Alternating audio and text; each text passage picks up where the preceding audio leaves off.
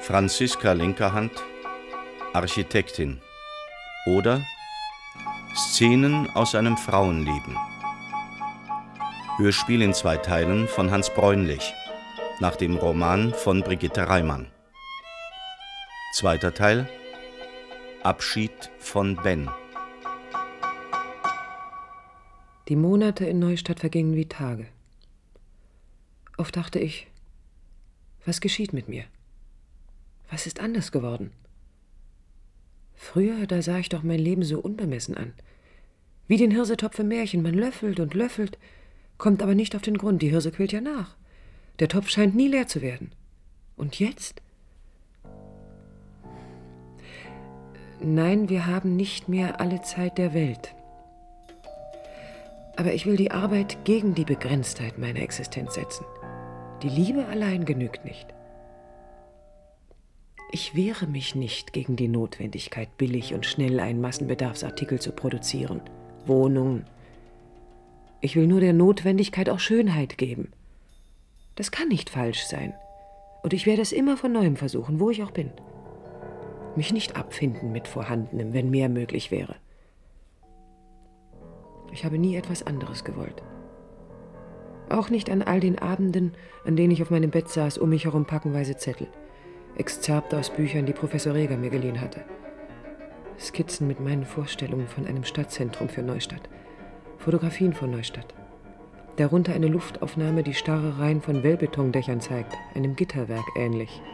Ein Raster von Blöcken, mit engen, schnurgeraden Wegen dazwischen. Jeder kannte diese Luftaufnahme. Aber nicht an ihr nahm man Anstoß, sondern daran, dass ich sie eines Tages an unsere Wandzeitung in der Baracke hängte. Neben den Speiseplan. Warum diese Provokation? Um die Kollegen aufzuwiegeln? Und dann dieser Spruch darunter. Was soll das? Es ist kein Spruch, Kollege Schafhäutlin. Es ist ein Zitat. Die Stadt ist die kostbarste Erfindung der Zivilisation, die als Vermittlerin von Kultur nur hinter der Sprache zurücksteht. Aber nicht Marx hat das gesagt, sondern Mumford. Ich weiß. Ich dachte nur, der Name Marx wirkt besser. Also doch eine Provokation. Man kann Provokation auch mit Ermunterung übersetzen. Ich warne Sie. Für uns ist Provokation ein eindeutiger Begriff. Aber Marx könnte es gesagt haben. Oder? Marx hat schon genug gesagt. Oder? Wenn es eine Kluft gibt zwischen dem, was sein könnte und dem, was ist, darüber wird man doch wohl noch sprechen dürfen. Na, dann mal heraus mit den konkreten Vorschlägen. Aber verschonen Sie mich mit Fantasieprojekten. Bitte ja keine Entwürfe von übermorgen. Dem Tummelplatz visionärer Geister, die mit dem Ordinären heute nicht klarkommen. Nicht wie sonst die Flagge der Unbescheidenheit gehst. Ja, Sie sind anmaßend, Frau linker Hand. Was wollen Sie eigentlich? Sie geben bei uns doch sowieso nur eine Gastrolle. Und Sie denken nur noch in Wohnungseinheiten, mechanisch wie ein Zählwerk. Ich habe eine schlechte Nachricht für Sie. Der Beratungsladen. Nächste Woche, Sie müssen ihn räumen. Der Handel hat Vorrang. Tut mir leid. Ich sah ihn an und wusste mit einem Mal, er sagt die Wahrheit. Und es tat ihm wirklich leid. Plötzlich mochte ich ihn, so wie er war. Hölzern, unzugänglich, pflichtbewusst, exakt und gefühlvoll wie ein Computer. Was mir der Beratungsladen wirklich bedeutet hatte, wusste er nicht. Die Leute, die zu mir kamen, wenn wir über die Stadt sprachen, über ihre Stadt. Das ergab sich einfach immer so. Ich habe eine Menge dabei gelernt. Bloß so, durch Zuhören. Zuerst hatte sich kein Mensch sehen lassen. Aber dann. Dann kamen sie. Schade. Mein Beratungsladen ist das Einzige, woran ich hänge in dieser Stadt. Seien Sie mal ehrlich, ist bei Ihnen immer alles so gekommen, wie Sie es sich mal vorgestellt haben? Was meinen Sie? Alles, Leben, Beruf. Im Glücksfall hat jeder von uns 70 Jahre. Und doch. Jeder Mensch ist schon eine Welt, die mit ihm geboren wird und mit ihm stirbt. Unter jedem Grabstein ruht eine Weltgeschichte, sagt Heine. Als Sie wussten, dass Ihnen so ein Leben gehört, was wollten Sie daraus machen? Das Leben gehört keinem wie ein Besitz. Wir existieren in einer Gesellschaft und für sie. Gewi, aber keine Antwort, ein Programm. Doch wo sind Sie darin? Sind Sie mit Ihrem Leben zufrieden? Das sollte man nie. Perfekt.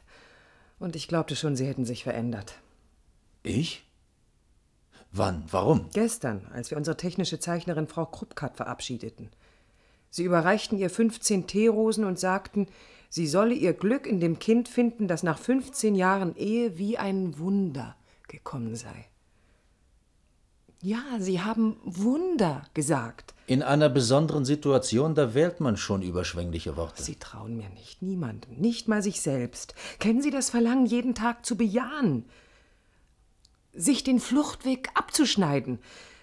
Eine Heimat gegen ein Hotel tauschen zu wollen? Ende des Jahres läuft Ihr Vertrag ab. Sie haben uns bald vergessen. Wussten Sie es nicht? Ich bleibe. Wann haben Sie sich entschieden? Eben. Und zur Feier des Tages klauen wir hinten auf dem Friedhof Rosen. Die riechen besser als gekaufte. Natürlich würde ich Ihre Entscheidung sehr begrüßen. Ich Zum Beweis klauen Sie. aber nur eine. Dann aber die roteste von allen. Rot wie Blut oder wie die Sonne am frühen Morgen? Rot wie die Namen der Dichter. Lorca, Majakowski, Neruda. Schafhäutlin. Nein. Professor Reger hatte Unrecht, wenn er ihn kleinkariert nannte in seinen Briefen. Engstirnig. Ein Kurzstreckenläufer. Die personifizierte Mittelmäßigkeit. Reger hätte es doch kein Vierteljahr in Neustadt ausgehalten. An dieser Kennziffernfront, im Schützengraben der Planerfüllung. Ohne seinen Ideenrausch und ohne sein Experimentalbüro. Als unbestätigter Chef in einem Kreisstädtchen wie Neustadt. Mit einer Handvoll Leuten. Von Terminen gehetzt, von Eingaben überschüttet, betreffend Garagen und Schrebergärten. Mit Beschwerden belastet über Mülltonnen, ungepflasterte Straßen, mangelnde Beleuchtung, fehlende Krippenplätze. Das alles ertrug und bewältigte Schafhäutlin, der kleine Mann des Städtebaus. Ignoriert von Akademien, übergangen dort, wo Beschlüsse gefasst werden, ohne Beziehungen und ohne das Talent, sich ins rechte Licht zu setzen. Nie gelobt, nicht mehr erwähnt, weil es selbstverständlich ist, dass er den Plan fürs erste, zweite, dritte und vierte Quartal erfüllt. Weil wir ja bloß Wohnungen bauen, kein Opernhaus oder so. Ich hatte mich entschieden für Menschen wie ihn, wie Ben. Ben. Ich hatte mit Ben kein Wort geredet, seit er mich fast mit seinem Kipper überfahren hatte. Manchmal sah ich ihn. Nein, ich sah Ben oft damals. Denn ich erfand Vorwände, um mich auf die Baustellen zu begeben. Wir grüßten uns von fern, wenn wir uns sahen. Aber dann kam der Frühlingsball der Bauleute im Schützenhaus. Das gesellschaftliche Ereignis des Jahres in Neustadt. Unvergessliches Bild. Taxis stoppen vor dem Schützenhaus. Durch Saalfenster fällt Licht in den verwilderten Garten, auf Kastanienbäume und den geschotterten Vorplatz.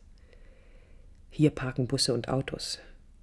Darunter Dienstwagen von Offiziellen, deren Fahrer zusammenstehen und rauchen. Ruhige, im Warten geübte Leute. Der Gang zum Ballsaal riecht nach Urin und Scheuerpulver wie sonst. Aber der Tanzschuppen hat sich über Nacht verwandelt. Angefangen von den weißgedeckten Tischen erinnert fast nichts mehr an den sonst sonnabendlich geübten Schwurf.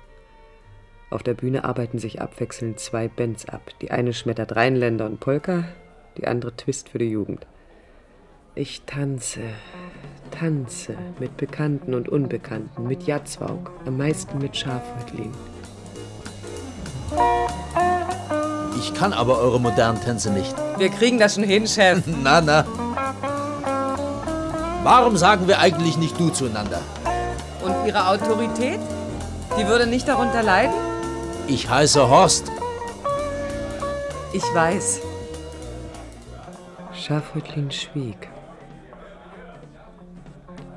Er war ohne seine Frau gekommen. Er presste mich beim Tanzen an sich. Mich? Oder nur seine frühere lachende, hemmungslos trauernde, hochmütige, besserwisserische, ahnungslose, gescheite, unweise, zweiflerische, gläubige, arrogante, ungeduldige eigene Jugend? Oder nur eine Legende von ihr, die er sich in diesem Augenblick erfand, an die er glauben musste, um an sich selbst zu glauben? Ich kann doch alles ändern, wenn ich nur will? Gerade an der Seite einer jungen Geliebten? Sah er die in mir? Nein, er spielte nicht den Schwerenöter. Aber auch nicht den Chef in der Ich bin ja auch nur ein Mensch Laune. Ich fand seine Berührungen, seine Nähe weder lästig noch beunruhigend. Darf ich Sie wenigstens an die Bar einladen? Und Ihre Magengeschwüre? Magengeschwüre? Ich habe keine. Heute. Plötzlich stand Ben vor mir. Verbeugte sich, holte mich weg von Schafrötlin. Weg von der Bar. Ben. Ich tanzte mit Ben. Übrigens, ich heiße Wolfgang Trojanovic. Für mich? Ben. Er begann sogleich über mich zu reden. Ich kam kaum mehr zu Wort. Er sprach über meine Arbeit, nannte Neustadt eine Siedlung von Fernsehhöhlen, ein städtebauliches Debakel, eine vertane Chance. Diese Stadt habe ihre Funktion verfehlt. Sie verhindere Kommunikation, statt sie zu fördern. Sie trenne Lebensbereiche und Tätigkeiten der Menschen, statt sie zu verbinden. Sie biete nur Wohnung, Schlafstätte, eine Tür, die man hinter sich abschließen könne. Raum für die Szenerie Familienleben zwischen Tisch und Bett. Nicht mehr. Ben redete, als ob ich für alles allein verantwortlich sei. Wieso lachen Sie? Entschuldigen Sie, ich habe den Eindruck, Sie sind eifersüchtig auf Schafhäutlin. Bilden Sie sich nicht zu viel ein. Höchstens. Ja? Warum müssen ausgerechnet immer die nüchternen, schwerfälligen Männer, die stillen Familienväter mit Lebensernst und Prinzipien den Kopf verlieren und einer kapriziösen Person ins Netz gehen? Erklären Sie mir das. Spielen Sie auf sich an? Für Schafhäutlin kann zu einer Katastrophe werden, was für Sie sicher nur eine Laune ist. Sie bringen Unordnung in sein Leben, sehen Sie das nicht? Was geht das eigentlich Sie an? An einem der Tische hatte ich die große, schöne, blonde Frau erkannt, mit der ich Ben schon einmal auf der Straße gesehen hatte. Sie lächelte Ben zu, winkte, als wir an ihr vorbeitanzten. Mit ihr war er also hier. Und ich hatte angenommen, er wäre nur meinetwegen gekommen. Schafhäutlin hat sich in Sie verliebt. Oder er liebt Sie sogar. Ich sehe nicht gern einem Spiel zu, wo der Verlierer von vornherein feststeht. Na und? Sind Sie sein Freund, dass Sie so in Sorge sind um ihn? Nein. Aber im Gegensatz zu manch einem hier ist er wenigstens keiner, der die Welt heimsucht mit der Enthüllung, zu ihm habe der Herr im brennenden Dornbusch gesprochen. Und früher hatte er sogar einen ungeheuren Elan. Ich kenne ihn aus den 50er Jahren. Natürlich. Die glorreichen 50er Jahre. Bringen Sie mich an meinen Tisch zurück. Sonst werfen Sie mir noch vor, dass ich damals nur auf die Pausenklingel in der Schule gewartet habe.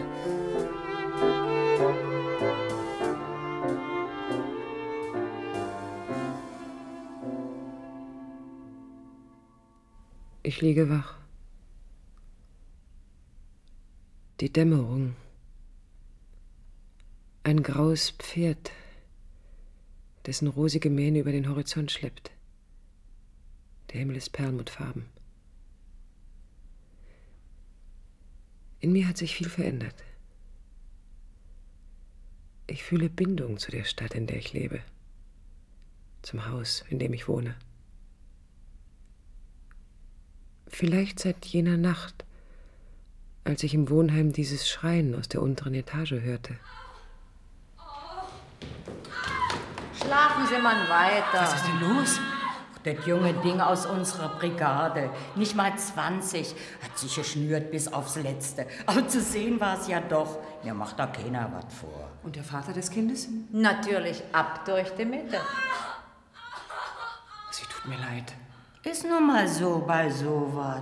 Tja, rein macht mehr Spaß als raus. Geht alles glatt, wenn erst der Kopf durch ist. Ob's ein Junge ist? Mein Vater wollte nur jung. Hauptsache ist doch gesund, oder? Na klar, alles dran muss sein. Erst recht beim Jungen. Als ich dieses Schreien hörte, wusste ich, ich wollte endlich wie alle leben. Mit erfüllbaren Wünschen, konkreten Wünschen, für diesen September und fürs nächste Jahr. Unser Leben ist schließlich nur aus einer endlichen Zahl von Augenblicken zusammengesetzt. Wie ein Haus aus einer Anzahl von Bauelementen und Fertigteilen. Die sind variierbar, Bruder, aber nur begrenzt. Ich denke viel an Ben. Immer noch. Auch nachts. Wenn ich nicht schlafen kann vor Müdigkeit. Oder viel zu früh aufwache. Bens Bild stellt sich so oft bei mir ein. Daran sind auch Wörter schuld. Wörter, ausgestattet mit einer Macht wie das Zauberwort Sesam, das einen Felsen spaltet, den Berg aufschließt, eine Schatzkammer öffnet. Ich schreibe das Wort Baum. Anlässlich sachlicher Erwägungen wie Durchgrünung von Städten und so weiter und plötzlich erschließt sich mir ein Hoffnungs- oder Erinnerungsraum. Frühling, Abend, Linden, die Allee, die alte Brücke, Ben. Oder das Wort Sommertag. Ich sehe den See, einen Apfelbaum im gemähten Kornfeld, Bens nackte Füße und meine, das Gras zwischen den Stoppeln. Ich sehe einen Kipper. Seine Räder schreiben einen Halbkreis in den Baustellensand. Er hält. Ich bin geblendet vom Licht dieses Sonnentages, vom blauen Himmel, von Sonnenspritzern auf Kranschienen, vom gelbblühenden Ginster. Hinterm Lenkrad des Kippers Ben, sonntäglich gekleidet, in weißem Oberhemd, silbergrauer Binder. Hallo! So gehen Sie zur Arbeit? Angezogen wie für eine Party. Die Arbeit ist ein tägliches Fest, eine Sache der Ehre, des Ruhms, des Heldentums. Ich habe Ihnen aufgelauert. Ich sitze neben Ben im Kipp. Bin unsicher. Wie immer, wenn ich mit Ben zusammentreffe. Ich, die verwöhnte, gelobte, durch eine glänzende Diplomarbeit bestätigte Schülerin von Professor Reger, fühle mich sicher nur im Umkreis der Dinge und Gedanken, die meinen Beruf angehen. Ich streite zäh mit Kollegen, bleibe unerschrocken vor einem Lächeln, das mir die bittere oder satte Milde älterer schenkt. Ich erzittere nicht vor kommandogewohnten vorgesetzten Stimmen oder dem wissenden Lächeln Eingeweihter. Aber ich erröte, schwitze und verzweifle vor der Ungnade einer schlecht gelaunten Verkäuferin. Als Frau, als Mensch bin ich verwundbar. Schüchtern. Die neue Stadt. Wenn ein Haus geboren wird, das ist schon eine gewaltige Tat. Trotz allem, was wir daran auszusetzen haben. Wir? Für Sie bin ich doch Mittäter an einem architektonischen Verbrechen. Oder habe ich Sie da im Schützenhaus falsch verstanden? Entschuldigen Sie, da habe ich etwas ganz anderes gemeint. Ich. Nein, nein, Sie haben schon recht, von Ihrem Standpunkt aus. Professor Reger sagte immer, der Baum müsse uns mehr sein als eine Geliebte. Aber in einem Konfektionsbetrieb wie unserem hier. Wollen Sie schon wieder mit mir streiten? Ihr Professor ist konservativ. Auch wenn sein Ausspruch schön klingt. Pardon, klingelt. Er enthält nichts als Irrationalismus. Aber das macht Ihren Professor wohl so anziehend. Und seine Jünger so untauglich für die Arbeit in einem modernen Industriebetrieb. Jetzt reden Sie auf einmal wie Schafhäutlin. Na und? Schafhäutlin ist kein schlechter Mann. Das sagte ich wohl schon. Bloß er kann sich leider nicht behaupten gegen Leute wie diesen Reger und Sie. Aber was geht mich das überhaupt alles an? Na nu, beleidigt? Wer sind Sie eigentlich? Sie verschanzen sich hinter Kies, Beton und Lenkrad. Wovor? Den wissbegierigen Autodidakten nehme ich Ihnen nicht ab. Interessiert es Sie? Ja? Sehr. Ben redete. Endlich. Er hatte das Jahr 1 des neuen Staates DDR erlebt. War Augenzeuge von Ereignissen, über die ich nur gelesen oder von Lehrern gehört hatte. Er entnahm der verschlissenen Brieftasche ein Gruppenfoto international. Berlin 52. Redaktionsstab der Festivalzeitung. Er links außen. Sein Kommentar Am Anfang ist man immer radikal. Sein Gesicht damals. So habe ich mir immer Raskolnikow vorgestellt. Von seinen drei Brüdern erfuhr ich nur ihre Berufe. Chefredakteur, Werkleiter, Staatssekretär. Erstaunliche Karrieren gegenüber der seinen, gewiss, doch dafür sei er weder kurbedürftig noch infarktbedroht. Ja, man sei damals mit verdammt wenig Worten ausgekommen. Aber was für welchen? Sätze wie Monumente, wie Mausoleen. Einst habe er flammende Artikel geschrieben, auch wenn die Ereignisse manchmal nicht so stattfanden wie am Schreibtisch geschildert. Was half's, die Zeitung musste raus, musste aktuell sein. Es galt die Zeit einzuholen, zu überholen. Er warf sein Jugendbildnis weg wie eine längst bezahlte Rechnung, zerriss das Bild und streute die Fetzen in den Wind. Er nahm noch einmal Abschied von dem damaligen Ben, in dem eine sehr kalte Flamme gebrannt haben muss.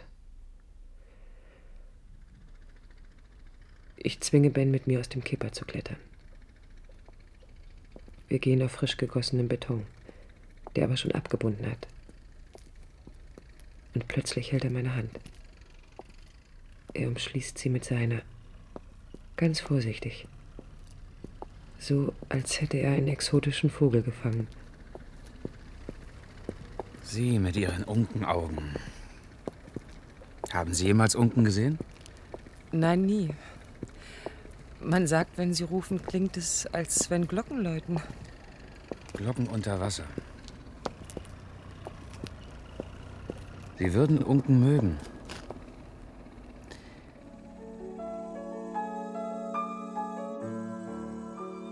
Er wollte noch etwas sagen, aber verschloss mit Küssen sich den Mund und mir die Augen. Er presste mich an sich. Seine Lippen streiften meinen Mundwinkel, Kinn, Hals, verweilten in der kleinen Vertiefung überm Schlüsselbein. Ich riss mich los und rannte weg.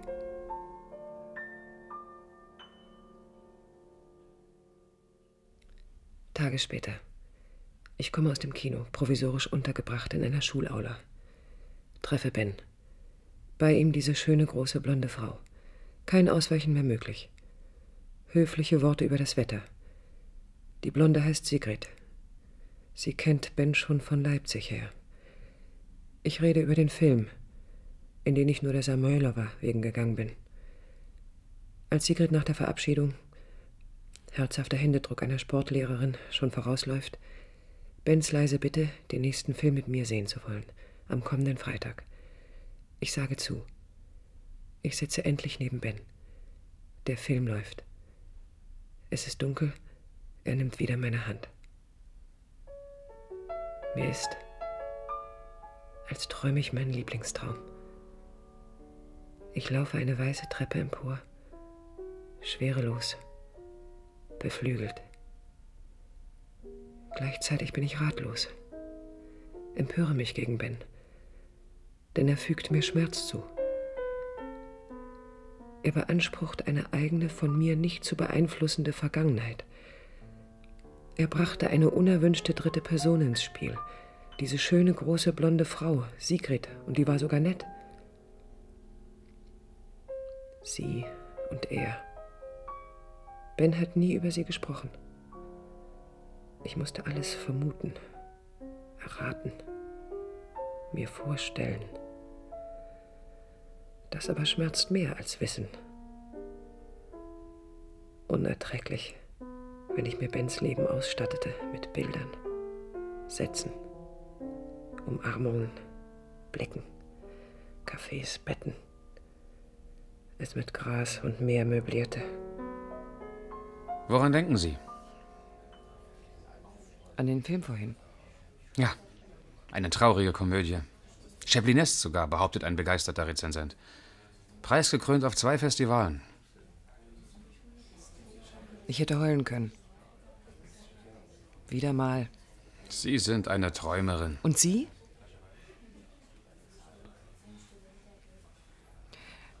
Wie der Held des Films aus dem Tunnel kommt, wie er sich umsieht, wie allein er ist. Ich sah mich in ihm.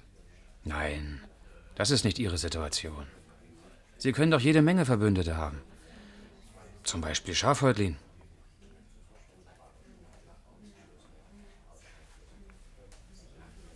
Warum haben Sie mich damals geküsst? Vielleicht, weil Sie es wünschen? Sind Sie da sicher? Neulich weiß. Ach. Sind Sie immer so höflich zu Frauen? Es ist wohl besser, ich gehe jetzt. Aus, dachte ich, als ich nach Hause ging. Aus, dachte ich tagsüber bei meiner Arbeit, während ich mit Kollegen lachte oder mich mit ihnen stritt. Oder wenn ich allein war, abends in meinem Zimmer. Von Beginn an war zwischen Ben und mir stets alles wie ein verlängerter Abschied. Ich lebte mehr mit meinem Bild von ihm, als mit ihm, wie er wirklich war. Warum? Ich weiß es doch, Ben hatte Sehnsucht nach mir und allem, was daraus hätte erwachsen können, so wie ich sehnsüchtig war nach ihm. Und er kam schließlich zu mir, von selbst, nach vielen Abenden einsamen Hoffens und Wartens. Ich habe im Hausflur gegenüber auf den Abend gewartet. Auf das Licht in ihrem Fenster. Gegen alle vernünftigen Vorsätze. Ich habe mich in sie verliebt. Warum haben Sie mich so lange warten lassen? Ben, wer sind Sie?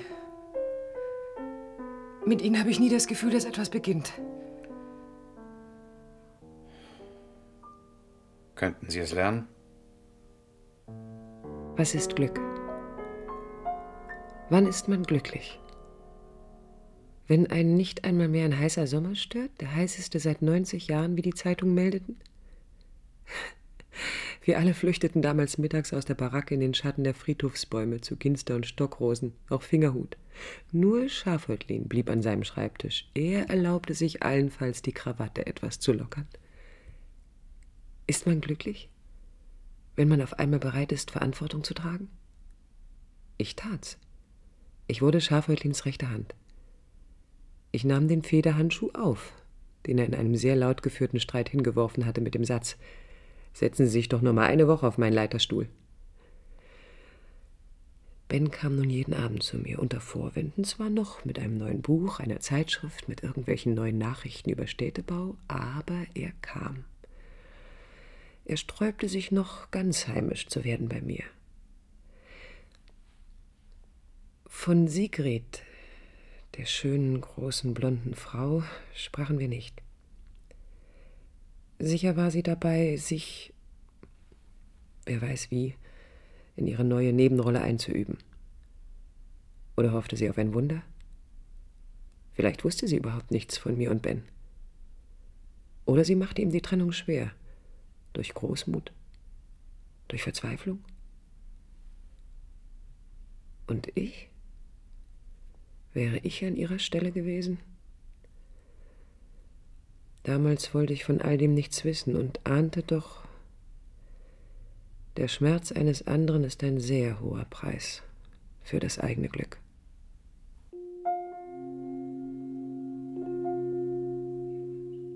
Wir waren schon ein wunderliches Liebespaar, Ben und ich. Meist sagten wir sie zueinander.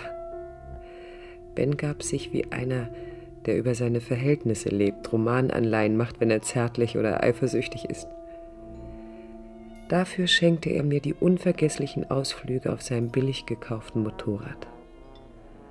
Ausflüge an den See und zu den kleinen Birken auf den Klippen. Und sich schenkte er damit Sicherheit vor einer peinlichen Begegnung zwischen uns beiden und Sigrid in der Stadt. Ja, Wilhelm. Ich war glücklich. Du, Ben? Red nicht zu viel, küss mich lieber. So willst du mich mundtot machen.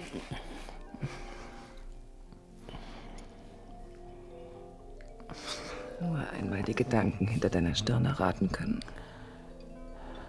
Deine Haut ist weich und zart. Ich streichle sie so gern. Nein, lass jetzt. Ben, wir können nicht immer nur über Städtebau oder Genetik, über einen Militärputsch in Lateinamerika oder Soziologie reden. Warum kein Wort über das Wichtigste, über uns? Wir lieben uns. Genügt das nicht? Und was hast du gegen den Streit als rhetorische Kampfübung? Aber die Welt ist doch nicht nur da, dass wir nur unseren Kommentar über sie abgeben oder geistreiche Bonmots auf alles machen. Komm, sei nicht so ernst. Lern vergessen. Du wirst uns nie erwachsen. Es lohnt alles nicht. Bücher werden Plunder, Pläne Aschehaufen, Ideen Lappalien. Du willst immer zu viel und immer im falschen Augenblick. Man muss sich einordnen lernen, ja? Verzichten können. Ja? Vernünftig sein, das richtige Maß finden. Sag du sowas niemals, Ben, du nicht. Du wirst noch schöner, wenn du mutig und wild bist. Einmal als Ben schlief, habe ich in seinen Notizen gelesen. Er trug sie stets bei sich. Sie waren ihm bei jeder Gelegenheit vervollständigter, auf den neuesten Stand gebrachter Identitätsnachweis. Sie gaben mir die Auskünfte, die er verweigerte. Er nannte sich in ihnen stets nur unser Mann, aber sie redeten zu mir mit seiner Stimme, und ich redete mit ihnen. Unser Mann ist Arbeiterjunge vom Kreuzberg. Nach dem Krieg wird der Vater Neubauer im Märkischen. Die vier Söhne lesen Lysenko und Mitschurin. Die Schar der Brüder zerstreut sich bald. Unser Mann wird jüngster Funktionär einer FDJ-Kreisleitung, später Landesleitung danach ABF-Delegierung. Unser Mann karrt Steine an der Stalinallee und schreibt für Zeitungen über die Erbauer der Weberwiese, über Normenbrecher und Unruhestifter, aber auch über einen gewissen Schafhäutlin, Überschrift, seine Handschrift, Häuserzeilen. An der Hochschule wird unser Mann auffällig durch Scharfsinn naiver Prägung. 17. Juni 1953 Bewährung in einem Leipziger Großbetrieb. Assistentenstelle an der Uni. Er ist selbstbewusst, aber kein Streber. Affäre mit einer Dozentin. Die Heirat im 56er Jahr fällt zusammen mit den Erschütterungen durch einen Parteitag. Fragen formulieren sich neu. Die Warntafel leuchtet auf. Keine Fehlerdiskussion. Die Dissertation wird vernachlässigt. Unser Mann rückt von seiner Frau ab, von sich, vom aus Neigung gewählten Beruf. Immer wieder die bohrende, unbeantwortete Frage, geht Dialektik so weit, dass man heute verdammt, was man gestern noch angebetet hat? Die Vorlesungen des scharfsinnigen und scharfzüngigen Doktoranden sind überfüllt. Hier liest einer Bedenkliches, indem er seine Bedenken gegen sich selber kehrt. Nach den Ungarn-Ereignissen im gleichen Jahr verdichtet sich Misstrauen. Ein Freund macht bei denen Schlagzeilen, die unser Mann hasst. Dieser Renegat lässt seine schwangere Frau zurück. Als unser Mann sie unterstützt, wird das als Provokation empfunden. Umso mehr, als er auf staatliche Stellen um Hilfe für sie angeht. Ein Prozess von kurzer Dauer, der Angeklagte verzichtet auf Schlusswort, Unschuldsbeteuerungen und erbetenes Reuebekenntnis. Unser Mann weiß, Wachsamkeit ist lebenswichtig für sein Land. Und verdammt schmal ist immer die Grenze zwischen ungesundem Misstrauen und notwendiger Wachsamkeit. Fehler können gemacht werden. Wichtiger ist ihre Korrektur, das Lernen aus ihnen. Unser Mann teilt die Zelle mit einem Zeugen Jehovas, ebenso wegen Spionage verurteilt wie der Physikprofessor, der unserem Mann das Schachspielen beibringt. Die Scheidungsklage erreicht unseren Mann während eines Arbeitseinsatzes auf Baustellen in der Nähe von Neustadt. Nach Entlassung ganz dorthin und Beginn einer lockeren Lebensgemeinschaft mit einer Leipziger Lehrerin, die ihm ersten Halt gibt. Und plötzlich diese kleine linke Hand. Nein, keine Affäre unter vielen. Aber ein wirklicher Neubeginn? Mit dem Ziel auf Endgültigkeit? Was ist Endgültigkeit? Vielleicht auf reale Dauer? Oh, wie schnell wuchert doch Unkraut aus dem freundlichen Boden der Liebe. Alles wird gut werden, Ben. Alles? Nächste Woche fahren Sigrid und ich nach Naseba. Diese Reise ist seit Monaten gebucht, Franziska. Sigrid freut sich. Ich kann doch jetzt nicht. Ich verstehe. So darfst du das nicht sehen. Ach. Wie denn?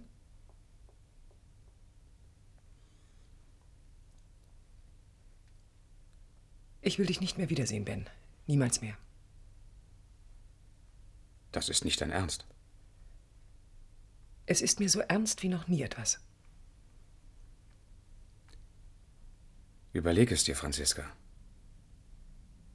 Ich werde auf dich warten, überall. Du machst dir ganz falsche Vorstellungen von dieser Reise mit Sigrid.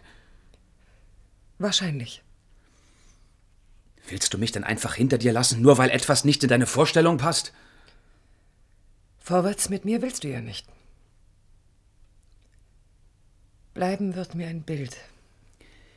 Mit einem Bild kann man nicht leben. Deswegen will ich dich ja nicht mehr sehen. Ben begriff nicht. Er fuhr mit Sigrid nach Neseba. Mir hätte genügt, mit ihm einfach nur irgendwo im Gras zu liegen, mit ihm aus Wolken Schiffchen zu machen. Ich hasste ihn und ich war krank nach ihm.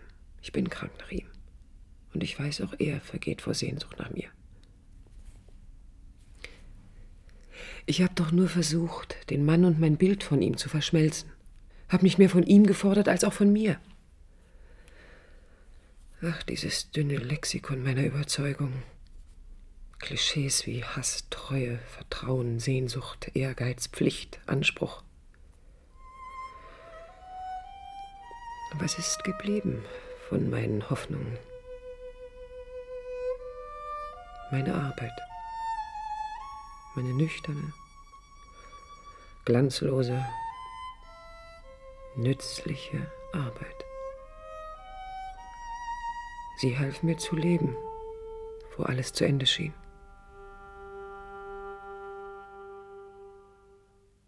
Ich dachte mir, ich sag's Ihnen zuerst, Franziska. Der Bau unseres Stadtzentrums ist auf unbestimmte Zeit verschoben. Unmöglich. Das wäre moralischer Totschlag. Ein Architekt entwirft nicht nur Häuser, Städte habe ich gelernt. Nein, auch Beziehungen, die Kontakte ihrer Bewohner. Er baut mit an einer gesellschaftlichen Ordnung. Ja, glauben Sie denn, ich würde nicht auch lieber bauen, wie wir es geplant? Und für uns im Modell dargestellt haben an zig Abenden? Ich wollte später auch einmal durch meine Stadt gehen in ein Theater, auf Terrassen sitzen, den Leuten zusehen und denken dürfen, das ist mein Werk. Dafür habe ich gelebt. Und es hat sich gelohnt.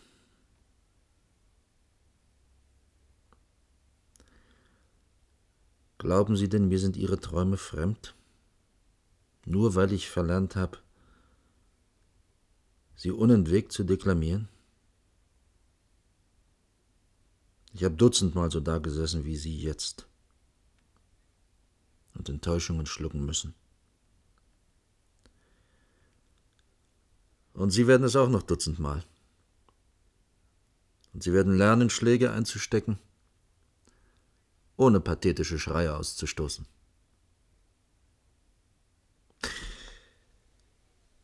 Gehen Sie wieder an Ihre Arbeit. Keine Diskussion mehr, die Entscheidung ist auf höherer Ebene gefallen. Ich hörte nicht auf Schafeutlin. Dankbar für alles, was mich wegführte von meinen Gedanken an Ben, diktierte ich Briefe. An den Bürgermeister, an Kreisleitung und Bezirksleitung. Überflüssige Briefe. Denn die Antworten lauteten jedes Mal keine Baukapazität, anderweitig gebunden, wichtigere Objekte als ob es wichtigere Objekte gäbe als das Wohlbefinden von 40.000 Menschen, die seit Jahren warteten und seit Jahren vertröstet wurden mit einer glanzvollen Perspektive. Ich schrieb erneut. Neue Briefe kamen, mit Antworten, die schärfer waren als die alten. Meine Bitten um persönliche Rücksprachen wurden abschlägig beschieden.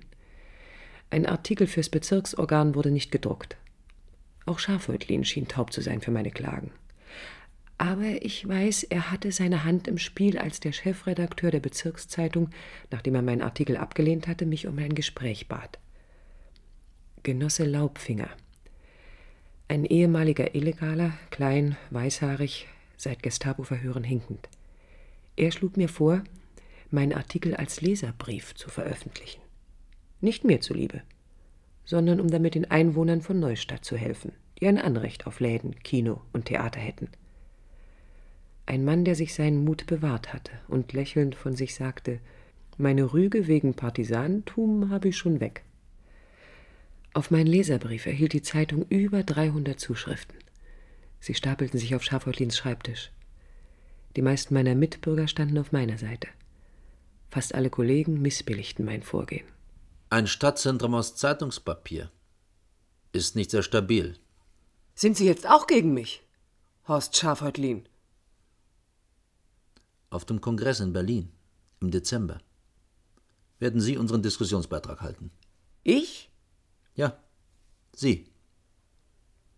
Und wessen Version vom Aufbau unserer Stadt soll ich dort vortragen? Ihre oder meine? Sie haben eben unsere Stadt gesagt. Ich ziehe gegen uns zu Felde. Sie kennen mich. Uns, Franziska. Nur das zählt. Meine Rede. Anfangs braver Bericht über eine brave Stadt und brave Leute vertiefte die Kongressmüdigkeit und Unlust der schon seit Tagen Sitzenden.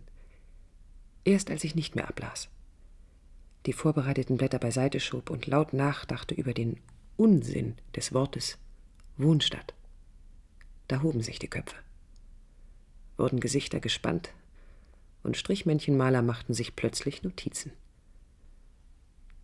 Wohnstadt. Ja, ein entlarvendes Wort. Sprache reagiert nun mal empfindlich. Der so bezeichneten Stadt wird nur eine einzige Funktion zugebilligt. Ich verkündete vom Podium meinen Traum von der neuen Stadt, jener klugen Synthese zwischen heute und morgen, die es einfach geben muss. Jene Synthese von Notwendigem und Schönem. Diesem Traum werde ich immer auf der Spur bleiben. Anspruchsvoll, hochmütig und manchmal zaghaft.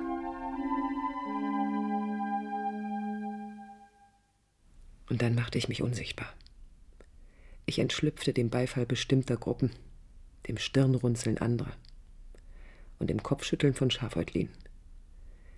Ich ließ höfliche Interviewaufforderungen ebenso hinter mir wie kritische Ermahnungen, die mit Aber Kind begannen.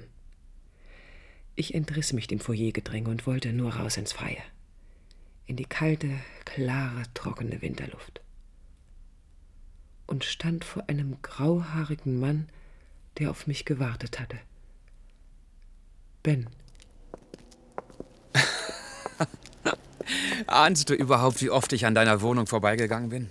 Und zu deinen erleuchteten Fenstern hochsah? Ahnst du, wie mir zumute war, wenn ich dich bei Sigrid wusste? Wir haben uns wiedergefunden. Endgültig. Wir haben uns verloren. Für immer. Wie lebst du? Ohne mich. Meine neuen Wohnungsnachbarn haben mich angenommen. Ich borg mir, wenn ich was brauche, verpumpt Geld, wenn sie es benötigen. Sogar in die Prügelei mit einem eifersüchtigen Ehemann war ich schon verwickelt. Schlimm. Ich lebe. Nichts weiter.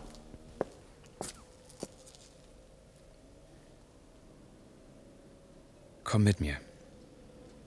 Es gibt auch woanders neue Städte. Nein, Ben. Leb wohl. Wir waren uns mal so nah. Waren wir das? Du bleibst in Neustadt? Ja. Du wirst oft um Nachsicht bitten müssen. Nein, Ben. Man muss mich so nehmen, wie ich bin.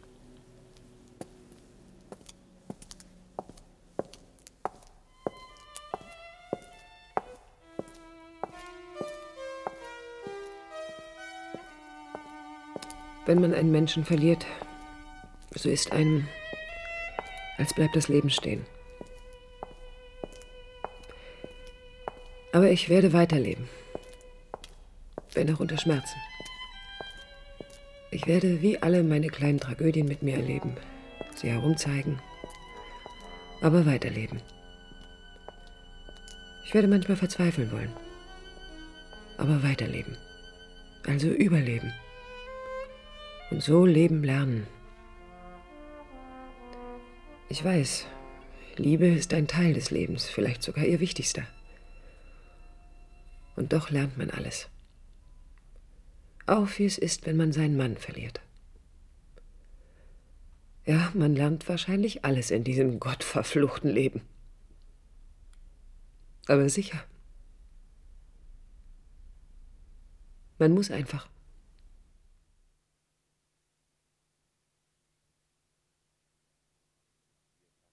Wir brachten Franziska Linkerhand, Architektin oder Szenen aus einem Frauenleben. Hörspiel in zwei Teilen von Hans Bräunlich nach dem Roman von Brigitte Reimann. Zweiter Teil Abschied von Ben. Dramaturgie Peter Goslicki, Musik Thomas Hein. Als Franziska Linkerhand hörten Sie Regina Jeske. Ben war Detlef Heinze, Schafhäutlin Klaus Schleif. Schnitt Angela Jäger, Ton Erika Schüttauf. Regieassistenz Stanka Koseva, Regie Walter Niklaus